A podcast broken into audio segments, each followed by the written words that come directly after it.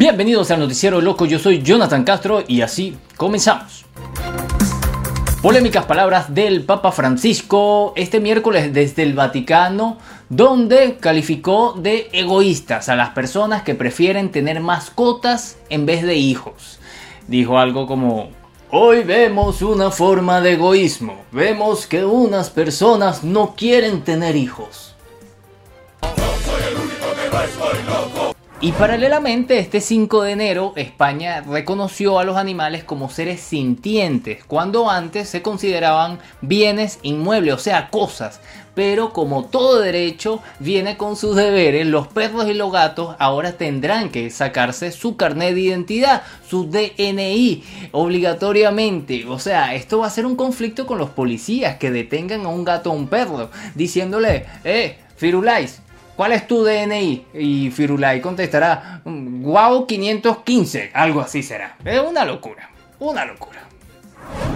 Destrozan parte de una escultura con un pene enorme que se había convertido en una atracción turística en Perú. Un grupo de encapuchados sometieron a un vigilante nocturno con un cuchillo y causaron destrozo en la parte superior del falo de la escultura.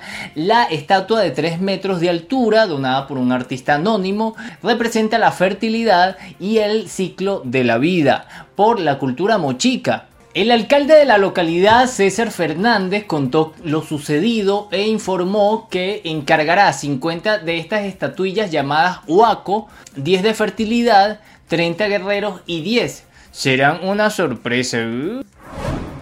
Duelo de Reyes Magos. Los Reyes Magos llegaron en lancha, pero la lancha se volteó.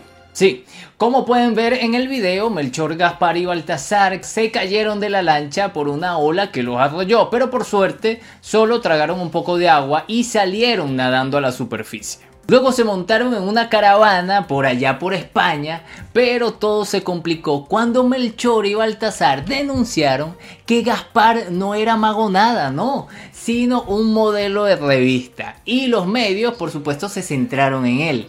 Bueno, Melchor y Baltasar se reunieron para crear una estrategia que le permitiera ganar más seguidores se les ocurrió lanzar un Play 5 al público. El público se cayó a golpe por la apreciada consola de videojuego, pero al percatarse llegó la decepción porque la caja estaba vacía. Un experto hipnotizador llevará al público una sugestión hipnótica colectiva para ver tres películas en el Festival de Cine de Gotemburgo en Suecia. Según el director artístico del festival, Jonas Holberg, el experimento pretende plantear cuestiones como la sumisión, la transgresión y el control. Vaina paloca.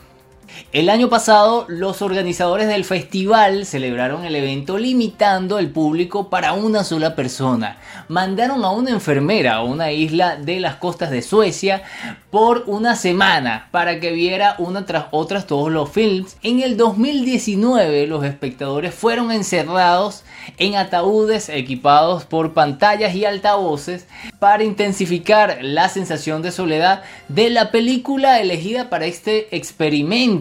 Esta película se llamó Aniara.